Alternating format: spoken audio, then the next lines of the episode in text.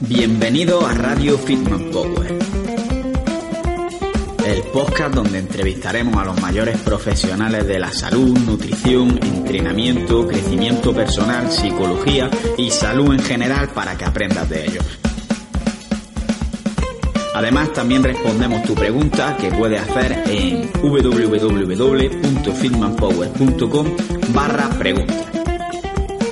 Y si todavía no lo has hecho, recuerda que puedes seguirnos en nuestras redes sociales, Instagram, YouTube, etcétera, en todas ellas como Fitman Power. Así que vamos con el programa de hoy. Muy buenas, hijos del hierro, bienvenidos a un nuevo episodio aquí en Radio Fitman Power. Hoy tenemos con nosotros a Chusa Sanz, soy tu menstruación en Instagram, que como su propio nombre de Instagram nos indica, nos va a hablar sobre la menstruación. Ella es enfermera, también está estudiando nutrición y ya veréis todo lo que estudia y está especializada precisamente en esto del ciclo menstrual. Así que en esta primera parte de la entrevista nos va a hablar, por una parte, de una forma muy resumida y creo que muy fácil de entender, de qué es el ciclo menstrual y qué cambios se producen durante el mismo en una mujer. Y también nos va a ayudar a entender por qué el ciclo menstrual es un signo de salud mucho más allá de únicamente la reproducción. Por otra parte, también nos habla sobre cómo debería ser un ciclo menstrual normal, porque hay cosas muchas veces que tomamos como normales porque son muy frecuentes, pero que no son normales y, no son lógicas y no hay por qué pasarlas. Y por último, hablamos también sobre la endometriosis, que es un trastorno bastante común y dejamos para la siguiente parte de la entrevista hablar sobre otros trastornos como puede ser la menorrea o el síndrome de ovario poliquístico. Pero antes de empezar con el podcast tengo que haceros una mención a nuestros patrocinadores, que en primer lugar tenemos a Manafood, que es una empresa que lo que hace es preparar la comida de tu dieta y te la envía cada semana a casa, que está bastante buena de sabor y además no es muy caro y está todo elaborado con comida real, te pone cuáles son los macronutrientes, etcétera, y puedes tanto elegir recetas que vienen ya elaboradas como meter tus propias recetas y podéis tener un descuento del 10% si al hacer la compra utilizáis el código FITMAN, todo con mayúsculas, y en las siguientes compras vais a tener además con eso un descuento del 5%. Por otra parte, también tenemos a AudioFit, que es una empresa que se dedica a impartir conocimientos sobre nutrición, fitness, entrenamiento, etcétera, mediante podcast y que la suscripción vale solamente 10 euros mensuales y en este caso el primer mes va a ser gratis si accedéis desde audiofit.org barra fitman. Además, si hacéis uso de estos códigos, lo que vais a hacer es apoyar el podcast y si os gusta el contenido, pues estaría yo agradecido en que lo hagáis así. Así que nada, os dejo disfrutar del podcast de hoy. Escucha cómo suena, imposible va a llegar nadie me va a frenar, ahora soy yo el que se va a levantar yo. Escucha cómo suena. Muy buenas, Chusa. Lo primero que quiero hacer es darte las gracias por haber aceptado mi invitación al podcast. Nos ha costado establecer la fecha, llevábamos ya meses esperando para grabar, pero al final lo hemos conseguido. Y lo segundo es que quiero que seas tú quien te presentes, que nos cuentes un poco tu historia, tu trayectoria y por qué te has dedicado a especializarte, digamos, en la salud menstrual. Vale, pues nada, primero gracias a ti, Carlos, por invitarme a hablar de salud menstrual. Y, bueno, pues la verdad es que el camino que, a mí me ha llevado a preocuparme un poco por la salud de las mujeres, eh, y bueno, concretamente por el ciclo menstrual, ha sido una, una mezcla de circunstancias. Eh, por una parte personales, ¿vale? Porque como yo soy enfermera, pues siempre he trabajado a turnos, bueno, caóticos sobre todo, y había días en el mes que yo pues me sentía como, como un nivel físico muy, muy diferente a otros días y realmente pues tampoco lo asociaba a ninguna circunstancia en concreto. Entonces, pues bueno, eh, de repente apareció la ansiedad en mi vida y tuve que ordenar muchísimas cosas. Y aquí pues empecé a tocar temas como la cronodirrupción, como la salud hormonal y empecé a darme cuenta de que realmente lo que a mí me pasaba es que soy una persona cíclica y que todas estas fluctuaciones hormonales pues me estaban, me estaban afectando pues a, muchísimas esferas de mi vida. Por esta parte, eh, que fue un poco crecimiento personal, y luego, pues por la parte sanitaria, empecé a entender pues que la fisiología de la mujer era diferente a la del hombre y que realmente la medicina tenía muchísimos sesgos de género. Entonces, pues bueno, eh, junté todo un poco y, pensé que era buena idea empezar a divulgar sobre este tema. Y nada, y aquí estoy hablando de esto.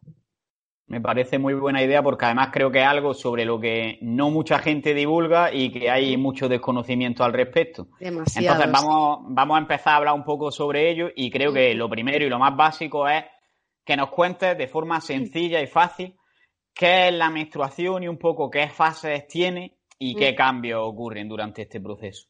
Vale, a ver si, a ver si consigo sintetizar. Exacto, muy bien. Sobre todo el tema de la menstruación es que es una de las fases, ¿vale? Entonces, pues bueno, primero, ¿qué es el ciclo menstrual? Pues el ciclo menstrual es el proceso fisiológico, ¿vale? Que se encarga de preparar el organismo para que se produzca un embarazo, ¿vale? O sea, realmente esta sería la finalidad biológica de este proceso, ¿vale? Lo cual, esto lo quiero recalcar porque no significa que solo sirva para eso, ¿vale? Porque el ciclo menstrual es también la forma en la que nosotras eh, generamos unas hormonas que nos hacen falta para estar saludables. Entonces, cuando se habla de menstruación, pues es como que se queda un poco corto, ¿no? Porque en realidad sería hablar del ciclo y la menstruación, pues como una de sus fases. Y bueno, eh, las hormonas que están implicadas, ¿vale? Son principalmente los estrógenos y la progesterona. Y estas, pues bueno, son las que fluctúan durante, durante el estándar de 28 días, ¿vale? Que esto luego, si quieres, también lo podemos aclarar. Y bueno, las fases que son, bueno, las, las que yo definiría como principales son la folicular y la lútea, ¿vale? Y luego estaría la menstruación y la ovulación, que serían como las fases eh, de transición, ¿vale? Por eso yo, mm, vamos, lo divido en dos en lugar de en cuatro, porque a mí mentalmente me parece más fácil y aparte que realmente una está dentro de la otra. Entonces no sería una fase en sí. En fin, el ciclo empieza el día uno, ¿vale? Que este sería el día de sangrado. O sea, a partir de este momento lo que sucede es que eh, empieza la fase folicular, ¿no? Como su propio nombre indica, eh, una cohorte de folículos, ¿vale? Que es un grupo de ellos, va a empezar a desarrollarse hasta que uno de ellos dominará el resto y este folículo será el que se produzca una ovulación, ¿vale? Aquí eh, cambiaríamos de fase y estaríamos en la fase lútea, donde, eh, bueno, los estrógenos empezarían a descender y entraría en, juego la progesterona, ¿vale? Lo que no he dicho es que en la fase folicular todo este crecimiento se produce por, bueno, por el estímulo de otras hormonas y que los estrógenos van en crecimiento, ¿vale? Eh, segunda fase de ciclo, hemos dicho, se produce la ovulación y esta es de la parte del ciclo que es un poco más complicada porque entran en juego dos hormonas, ¿vale? Entonces, este equilibrio es muy lábil y a veces, pues bueno, se pueden producir eh, desequilibrios que son los que realmente luego van a producir muchísimos trastornos, ¿vale? Entonces, pues bueno, la progesterona es la hormona progestación, ¿vale? Como su propio nombre indica, pues los cambios que se van a producir a nivel físico, pues bueno, físico y emocional, ¿eh? Hay, hay un montón. En la fase folicular, eh, como los estrógenos son proliferativos, ¿vale? Van a estar más encargados del engrosamiento, ¿vale? Es como el endometrio a este nivel se desarrolla. A nivel físico nos vamos a sentir más enérgicas, con más fuerza, ¿vale? E incluso a nivel metabólico, por ejemplo, se utilizan mejor los hidratos de carbono como sustrato energético, ¿vale? Esto como, como algo así muy, muy, muy general. En la fase lútea pues como hemos dicho que era la hormona predominante la progesterona, ¿vale? Eh, los cambios que se van a producir, pues igual vamos a estar como más cansadas, vamos a sentirnos más pesadas, igual un poquito de retención de líquidos y bueno, también hay cambios en el humor, ¿vale? Pero ya te digo, en realidad, pues así un poco a grosso modo, lo que caracteriza cada fase, pues habría que matizar mucho, pero, pero bueno, sería un poco esto. Vale, creo que la ha simplificado bastante, pero puede que quien lo esté escuchando tenga algunas dudas.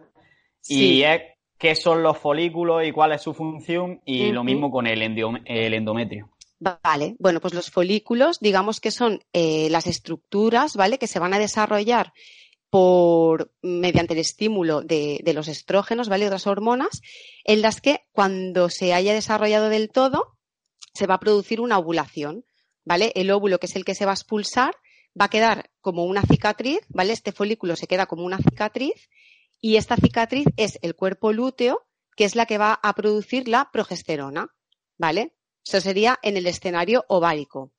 en el escenario eh, eh, endometrial, lo que sucede en la primera fase es que los estrógenos van a producir un engrosamiento, ¿vale? Del, endometrio y luego la progesterona lo que va a hacer es que se mm, cultive ese endometrio.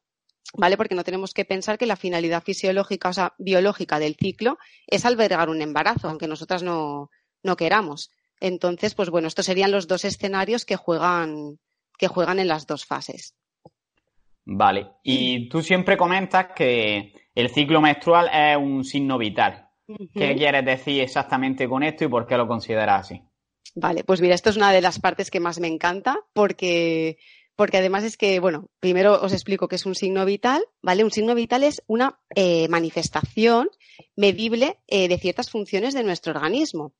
¿Vale? De hecho, los signos vitales que, bueno, los, los, los, que existen son eh, la temperatura, la frecuencia cardíaca, la, la, frecuencia respiratoria y la presión arterial.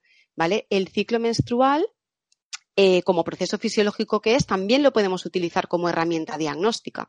¿Vale? Porque si sabemos interpretar esas manifestaciones, ¿vale? Por ejemplo, pues se puede evaluar la cantidad de sangrado, eh, la duración del ciclo, si existe dolor o no, ¿vale? Todos estos parámetros nos van a indicar si la mujer está dentro de un rango saludable, ¿vale? Entonces, pues es un signo vital porque si tú sabes interpretar esos signos, vas a poder diagnosticar cosas como, por ejemplo, un problema tiroideo, ¿vale? Muchas mujeres con problema tiroideo, pues tienen alteraciones menstruales. Entonces, a mí me parece súper importante que se, que se considere, ¿no? Porque nosotras tenemos ciclo y los hombres no. Entonces, cuando se hace una anamnesis, esto hay que preguntarlo. Vale.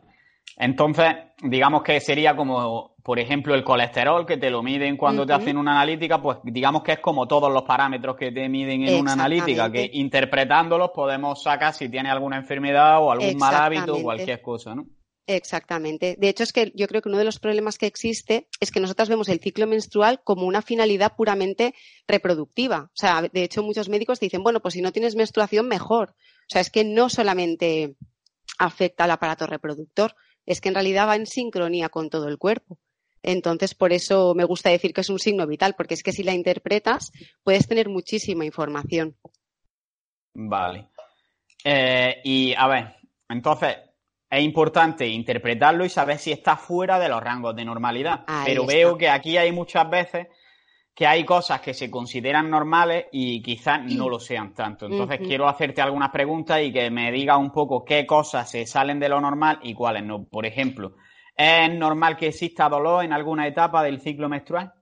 No, o sea, rotundamente no, jamás, nunca. En ninguna etapa del ciclo es que ni siquiera en la menstruación deberíamos de sentir dolor. Y esto es uno de los grandes mitos y de los grandes estigmas que llevamos las mujeres, bueno, incluso en el plano profesional, ¿eh?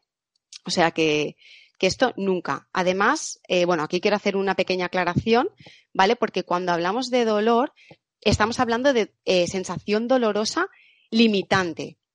¿vale? Es una, sensación que nos imposibilita, en menor o mayor grado, a continuar con nuestras actividades eh, de la vida diaria, ¿vale? La molestia, que es donde aquí la gente se confunde, eh, sería una sensación dolorosa muy leve, que es totalmente llevadera y que no te impediría en tu día a día. ¿Vale? Entonces, cuando me refiero a dolor, no me refiero al típico calambrito como que me ha bajado la regla, ¿vale? Porque en realidad, pues oye, menstruar tiene un proceso el dolor es cuando hay mujeres que se quedan pues dos días en cama, ¿vale? La ligera molestia en la zona abdominal es normal porque, bueno, pues lo que te he dicho, ¿no? O sea, estos movimientos para expulsar el endometrio son necesarios y de hecho la zona está congestionada y, es, totalmente natural, o sea que realmente ni, molestia cero, que hay mujeres que sí, que no tienen molestia nada, ni dolor. O sea, tiene que ser algo llevadero, que de hecho el umbral de cada uno es diferente. Hay mujeres que aguantan más, mujeres que aguantan menos, pero nunca debería de ser algo eh, limitante, ¿vale? Porque de hecho el dolor pues puede estar enmascarando otras complicaciones mucho más eh, importantes, ¿vale? Y, difíciles y, vamos, que como son la, por ejemplo, la endometriosis. Vale, más adelante hablaremos de endometriosis y otros problemas de este tipo, pero ¿por qué crees que está este mito de que a lo mejor el dolor es normal? Pues porque es muy frecuente. El problema es que lo frecuente se ha vuelto normal. Entonces, cuando eh, nueve de cada diez mujeres tienen dolor, pues esto se normaliza. Es que incluso, ya te digo, desde el colectivo médico, eh, muchas veces te dicen esto no pasa nada, es lo que te, es lo que te ha tocado vivir. Y esto no es verdad. O sea, realmente el dolor menstrual es frecuente, pero no es normal, es bastante diferente. Vale, eh, creo que queda clara esta parte. Y luego otra cosa es el típico síndrome premenstrual con cambios de humor, con irritabilidad, antojos, retención de líquidos. ¿Qué de estas cosas son normales y cuáles se salen de lo normal? Pues bueno, este es otro de los temazos el, dentro de lo que sería el ciclo, ¿vale? Es una alteración. A ver, eh, esto, eh, a ver, es controvertido y yo te explico por qué. Porque hay mucha confusión ¿vale?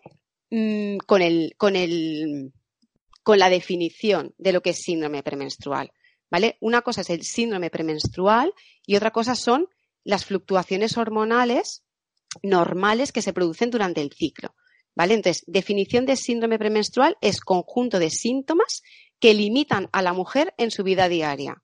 Si limita, no hay más que hablar. O sea, ni es normal ni es saludable, ¿vale? Como te he dicho, otra cosa es que nosotras, por supuesto, sentimos cambios, ¿no? Consecuencia de esta fluctuación. Y como he explicado, pues bueno, hay momentos en los que estamos más introspectivas, estamos más cansadas, podemos estar más enérgicas, menos comunicativas, incluso nos pueden apetecer ciertos alimentos, ¿vale? Esto no es síndrome premenstrual porque son cambios que no nos condicionarían. ¿Vale? Aunque bueno, también tengo que añadir que el problema muchas veces no somos nosotras, sino el contexto, ¿no? O sea, estamos en, una sociedad, pues bueno, que se nos exige a nivel laboral, eh, a nivel social, a nivel familiar y nos, bueno, los descansos que necesitamos, pues no, no, son inexistentes. Entonces, el síndrome premenstrual también tiene un componente muy importante social y un componente cultural, porque de hecho hay algunas culturas que ni siquiera tienen palabra para esto. Entonces, realmente el síndrome premenstrual para mí no es normal, pero las fluctuaciones hormonales sí que serían normales dentro de un margen, ¿vale? Un baremo en el que no afectará a la vida de la, de la mujer. O sea que en realidad la clave es la misma que con el dolor, que sea algo que no sea exagerado, que no te limite. Pero, por ejemplo, en los cambios de humor, ¿cómo podemos saber si es limitante o no? Porque a lo mejor un pequeño cambio de humor ya te hace pelearte con tu pareja o con cualquier persona. Entonces, ¿hasta qué punto se puede diferenciar si eso es limitante o no? Pues esto, a ver, hay unos protocolos en los que sí que hay como, bueno, pues una batería de preguntas en las que se puede ver y habría que interpretar muchísimas otras esferas de la mujer realmente que tú tengas un día eh, malo, ¿no? En el sentido de que, bueno, pues te ha pasado algo, los cambios estos en realidad son sin, sin motivo aparente, ¿vale? Y la mujer que los sufre, ¿vale? Que luego está, aparte, el grado más elevado de síndrome premenstrual, que es el trastorno disfórico, aquí las mujeres lo sufren muchísimo, porque es como una mezcla de depresión con cambios de humor, quiere decir que la mujer que lo siente sabe si realmente es limitante o no. O sea, un pequeño cambio, pues bueno, las, mm, vamos a ver, no solamente son las hormonas, o sea, el contexto en el que vivimos, pues también nos puede hacer brotar y ese día igual no estás precisamente, ¿no? Quiere decir que no son las hormonas las que te mueven, pero todo en conjunto, pues sobre todo, eh, lo que llama mucho la atención es que son cambios que se generan siempre en la misma fase del ciclo, que suele ser la fase lútea. ¿vale? Porque aquí es donde entra en juego la progesterona y a veces si hay desequilibrios entre estrógenos y progesterona, pues eh, es como que la mujer siempre cuenta, ¿vale? Cíclicamente este cambio. O sea, nunca le pasa en otra fase y nunca lo siente con tanta intensidad. O sea que realmente sí que se puede, sí que se puede saber. De hecho, se mandan registros, se mandan, pues bueno, que la persona se haga como un trabajo de campo y esto, bueno, pues luego se trabaja en consulta, ¿no? Con el endocrino, con el ginecólogo o la persona que, que lo tenga que, que trabajar. Y no es, vamos, no es ni fácil ni difícil, pero sí que se puede, se puede tratar y se puede identificar muy bien cuando es un problema de cuando no lo es. Vale, y ahora vamos a hablar un poco de, ya hemos hablado de aspectos un poco más externos, ahora vamos a hablar del sangrado en sí cómo sería un sangrado normal, tanto en consistencia eh, y como en cantidad. Entonces, ¿es normal, por ejemplo, que aparezcan coágulos en el sangrado? Vale, pues esta pregunta es súper interesante porque además la sangre, bueno, lo que es el flujo menstrual nos puede dar un montonazo de información, ¿vale? Por una parte, la cantidad de sangrado, ¿vale? Eh, esto es un estándar, ¿vale? Piensa que hay mujeres pues que, el endometrio les crece más o menos, pero se consideraría eh, sangrado abundante aquel que sobrepasa los 80 mililitros por ciclo, ¿vale? No por día. Y luego el sangrado escaso sería aquel que, eh, que, bueno, que no supera los 20 mililitros por ciclo, ¿vale? Tanto el abundante como el escaso, pues nos pueden dar muchísimas pistas de cómo están esas, esos niveles hormonales, ¿vale? Eh, ¿De qué manera lo podemos registrar? Pues bueno, yo la manera que recomiendo es la copa menstrual, ¿vale? Pero también se puede contabilizar con compresas o tampones, aunque es bastante más complicado, ¿vale? pero bueno, esto hay mujeres que la copa no se la pueden poner, ¿vale? Porque tienen problemas o dolor o lo que sea. Entonces, pues mediante compresas y tampones, pues también se puede, se puede ver. Con que te cambie seis, ocho veces de compresa o, tampón totalmente empapado, se consideraría ya un sangrado, un sangrado abundante.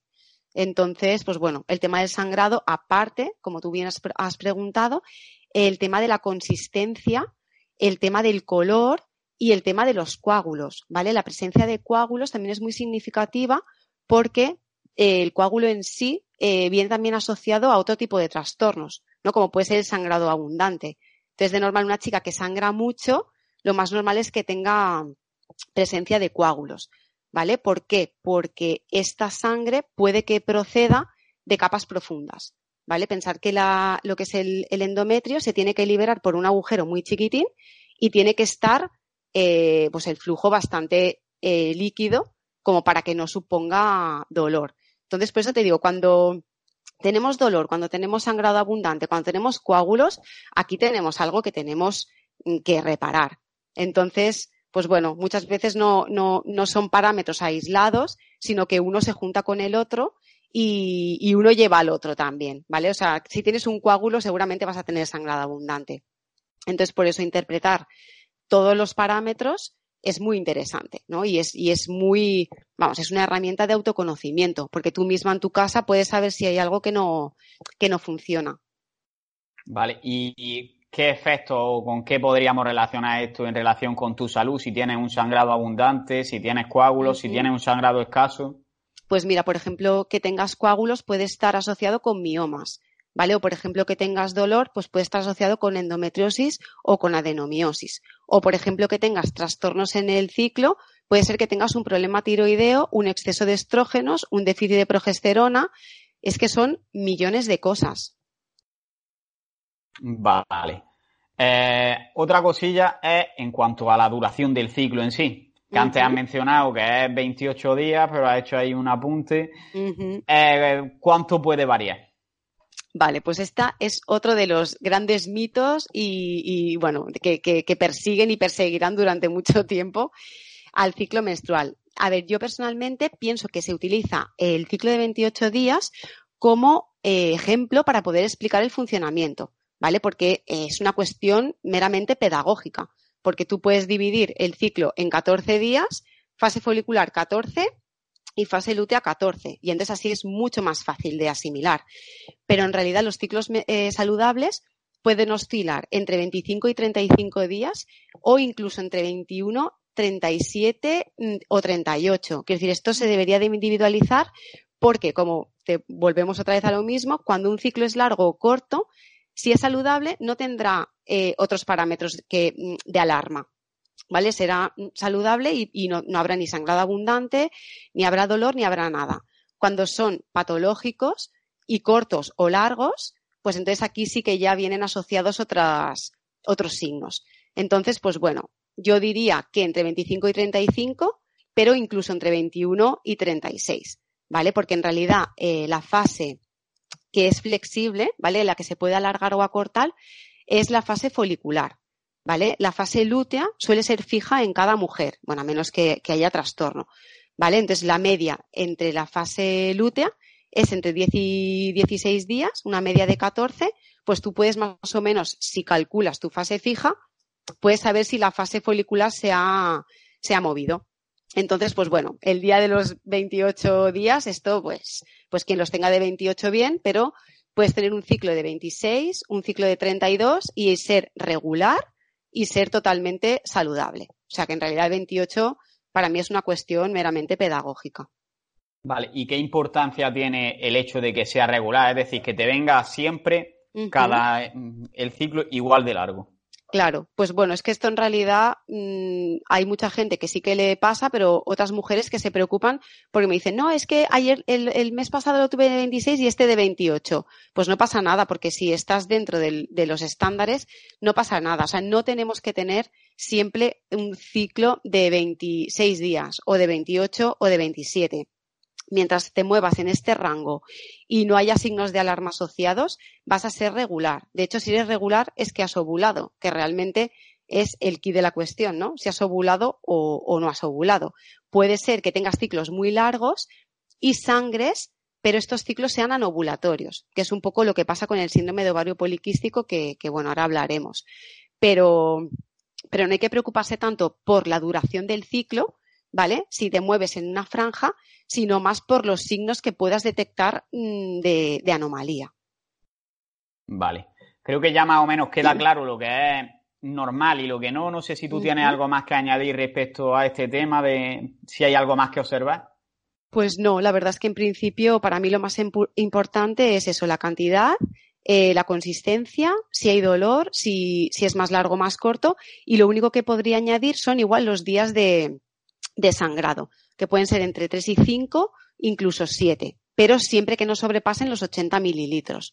Entonces, pues bueno, esto yo creo que es, que es lo, que, lo que se debería de considerar. Cuando hablabas de sangrado escaso y sangrado abundante, también te has referido a que en el ciclo completo. Entonces, variará dependiendo de si sangras tres días que si sangras siete, ¿no? Exactamente. Es decir, que lo importante no es lo que te salga del tirón, por así decirlo, sino el total. Entonces, si es más largo, te puede salir un poquito menos cada vez. Exactamente. Además que suelen ser los días fuertes el día uno y el dos. Luego hay gente que ya el tercero y cuarto, pues ahí ya debería de ir escaseando. Cuando son sangrados muy fuertes durante siete días, pues evidentemente ahí vamos a tener sangrado abundante seguro. Vale. Pues vamos a hablar un poco ya sobre los trastornos que pueden ser más frecuentes en cuanto al ciclo menstrual. Y lo primero que lo mencionaste antes es la endometriosis. Entonces me gustaría que nos cuentes un poco pues la incidencia que tiene en la población, si es muy común, cuáles son sus causas, cómo podemos reconocer si se tiene y qué podemos hacer para prevenirla o curarla. Vale, pues te hago un resumen así de todo lo que, de lo que yo sé y de lo que me parece que es importante. Bueno, a ver, primero que nada, la endometriosis, más que un trastorno menstrual, es un trastorno multifactorial y además tiene el agravante de que tiene un origen desconocido.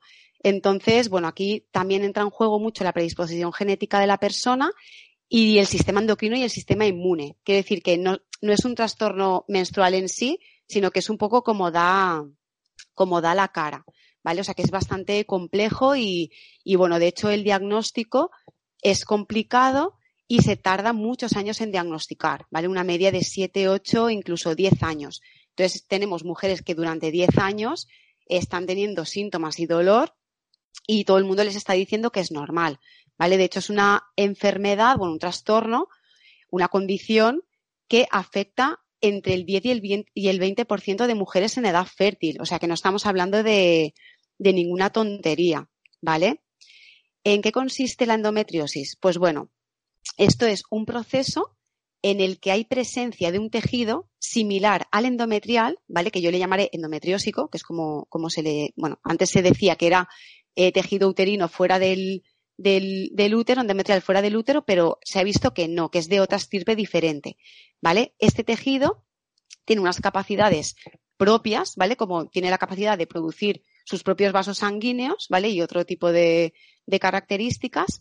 Entonces, lo que sucede es que se inserta y desarrolla en zonas periféricas, ¿vale? Puede ser ovarios, puede ser intestino, la vejiga, el peritoneo incluso en casos bastante más graves, puede llegar incluso al pulmón o al cerebro, ¿vale?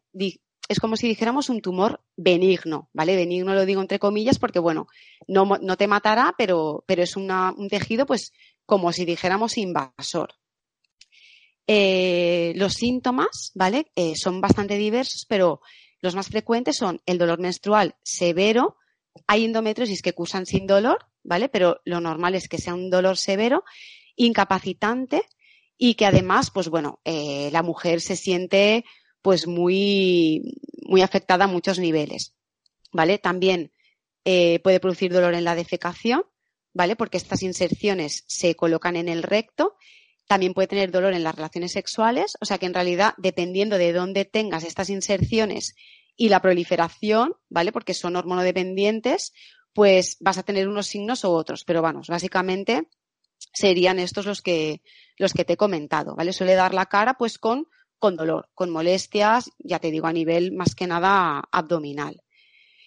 Eh, ¿Problemas que tiene esto? Pues que el diagnóstico eh, definitivo se hace mediante la paroscopia, ¿vale? Lo que se hace es que se tiene que abrir la cavidad abdominal y mediante una cámara confirmar que hay presencia de este tejido fuera del útero. ¿Y esto cuál es el problema? Pues que la, la, paroscopia con fines diagnósticos no está permitida, ¿vale? Porque en realidad abrir para confirmar algo que se puede sospechar mediante una historia clínica, pues realmente es una absurdez. Entonces, cuando se hace una, una, laparoscopia es cuando realmente ya se tiene que hacer una intervención y se debería de retirar parte de este, de este tejido.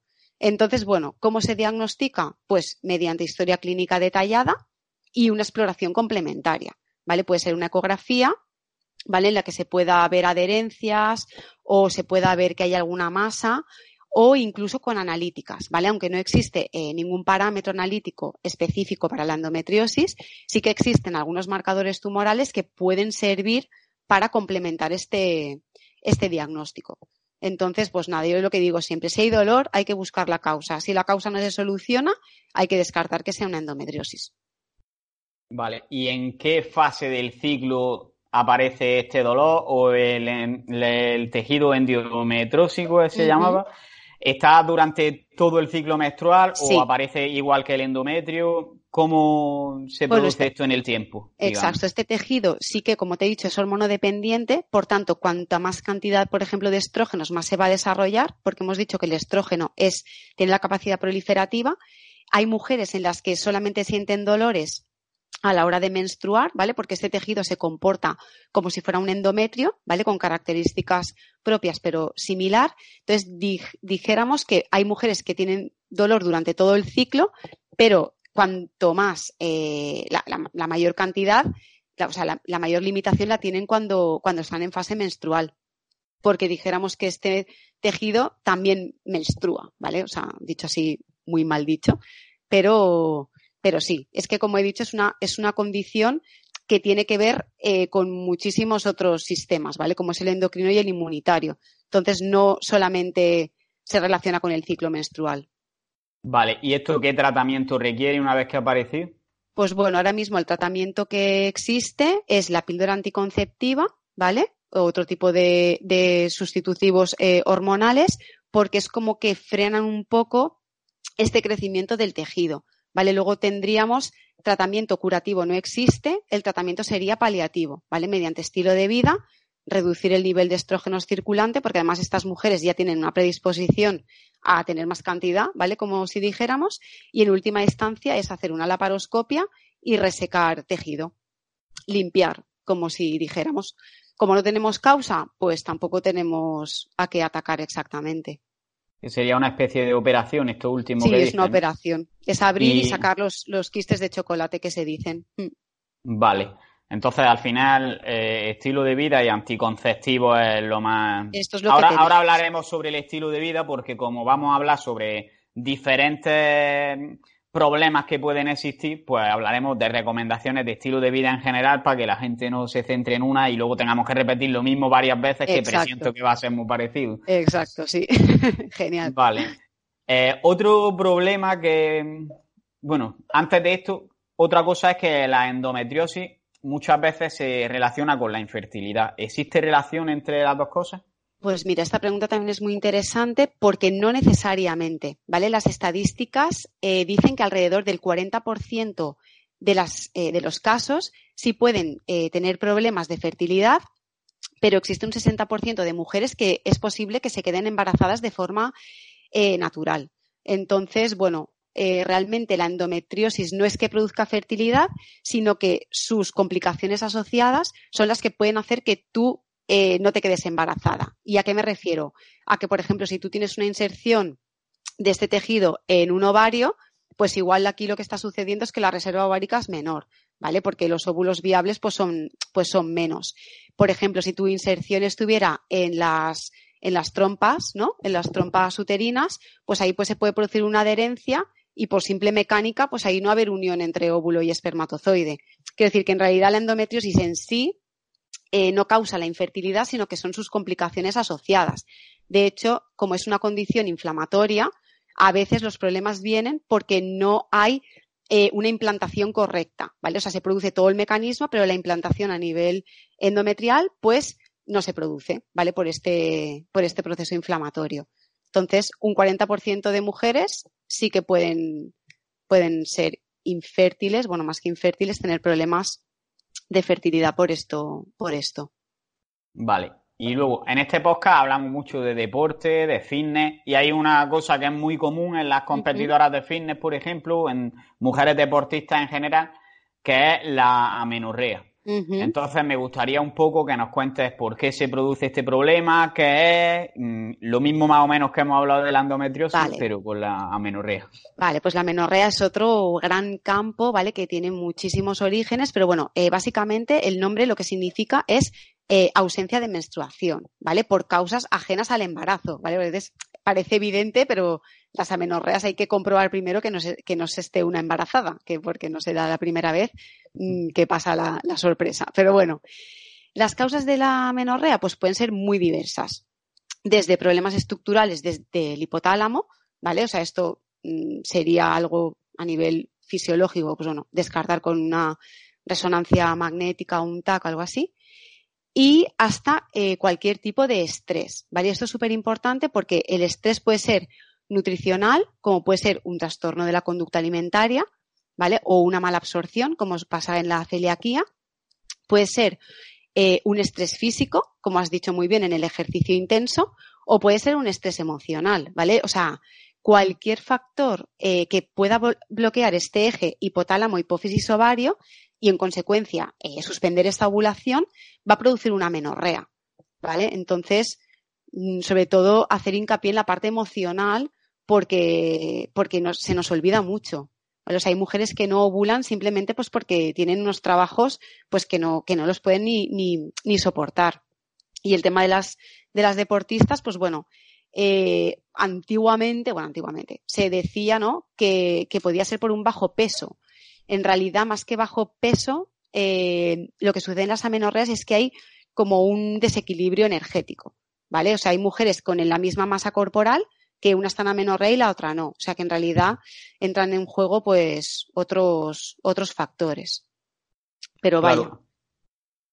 Al final se trata de entender que cualquier aspecto de la vida, digamos, que haga que, que tu cuerpo Mm, utilice la energía en otra cosa y que no le quede suficiente para el ciclo menstrual, va a hacer que pierdas la regla y que tenga amenorrea. En el caso, por ejemplo, del fitness, el problema suele ser un porcentaje muy bajo de grasa y aparte que le estás dando muy poca comida a tu cuerpo, entonces no tiene energía disponible y prefieres sobrevivir a tener hijos, ¿no?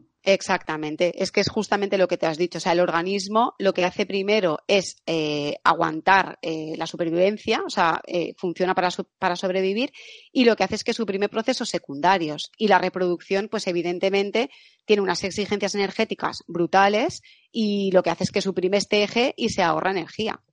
Exactamente. Luego, aparte, hay una susceptibilidad particular de la chica, ¿vale? O de la mujer o de, la persona con ciclo. Pero eh, realmente sí. O sea, si lo pensamos biológicamente, aquí lo que pasa es que la persona pues no puede procrear, básicamente. Claro. Y, por ejemplo, con el estrés pasaría lo mismo, porque el estrés yo siempre digo que lo que hace es como que tu cuerpo se ponga en modo defensa. Entonces, todos los recursos que tienes van a ir destinados a, defenderte. Es como si en la selva te encontraba un león, que siempre es el ejemplo que pongo, pues la sangre te vaya a los músculos para que puedas correr más, eh, las defensas, el sistema inmunitario no va a estar tan activo porque estás empleando la energía en otra cosa, pues también esa energía, si tienes un estrés mantenido durante mucho tiempo, no se va a emplear en el ciclo menstrual. Exactamente. ¿Qué complicaciones tiene esto? Porque puede que haya gente que diga, yo me estoy tomando la pastilla anticonceptiva para no tener la regla precisamente, pues a lo mejor con esto me la ahorro y, me parece una locura. ¿Qué complicaciones tiene aparte de simplemente perder el ciclo menstrual? Claro, o sea, eh, realmente cuando estamos en amenorrea, primero que es un signo de alarma eh, muy bestia, ¿no? Porque tu cuerpo te está diciendo, estoy suprimiendo eh, uno de los, mm, vamos, de, de los procesos para los que estoy programado, ¿no? que es la reproducción. Entonces aquí ya tenemos que pensar que algo está pasando. Y por otra parte es que lo que está sucediendo es que tú te estás privando de las hormonas, como son los estrógenos mayormente, que tienen una función más allá de la reproducción. ¿Vale? Por ejemplo, privarte de estrógenos a largo plazo, pues te puede suponer problemas a nivel cardiovascular, ¿vale? Incluso una atrofia mamaria y problemas eh, musculoesqueléticos y del sistema esquelético como son la, osteoporosis, ¿no? La osteopenia. O sea que realmente, bueno, y de hecho esto tú lo sabrás mejor que yo, ¿no? Que trabajas todos estos temas de, de fitness, que hay chicas que con edades muy jóvenes tienen osteoporosis y es porque no han menstruado nunca y se han privado de estas hormonas. Entonces, realmente los síntomas, igual a priori no te notas nada, pero a largo plazo pues te estás privando de unas hormonas que son necesarias para, para tu salud. Vale. ¿Y qué podemos hacer un poco tanto para el tratamiento como para la prevención de la menorrea? Vale, pues bueno, esto como te he dicho, la susceptibilidad individual es muy importante, pero sobre todo es buscar el origen, ¿vale? Si el equilibrio energético, si es por equilibrio energético o es por desequilibrio emocional, ¿no? Que también puede ser que se estén segregando otras hormonas que bloqueen el eje, pues yo diría tratar el origen si es nutricional, si es emocional o si es cualquier tipo de estrés y si es, eh, por ejemplo, una alteración, pues también a nivel de absorción o de malabsorción, eh, buscar, buscar realmente que, que, este problema eh, el médico lo contemple, ¿no? Porque a veces hay chicas celíacas que pierden la menstruación porque realmente no están asimilando bien los nutrientes. Entonces yo creo que la clave es ir al, origen, ¿no? ir al origen y a veces no es, no es tan fácil porque, por ejemplo, en las mujeres que realizan deporte, pues claro, tus objetivos son unos y son muy definidos y los objetivos de tu cuerpo son otros. Entonces aquí hay que ponerse en manos de un profesional, claramente. Claro. Al final ese es el mejor consejo que se puede dar, sin duda. Y hasta aquí llega el episodio de hoy. Si te ha gustado, puedes apoyarnos y darnos más difusión compartiéndolo en las redes sociales, dejando una valoración en iTunes o un comentario en iVoox y sobre todo, seguir viendo los siguientes episodios. Nos vemos en el siguiente y un saludo y a seguir creciendo.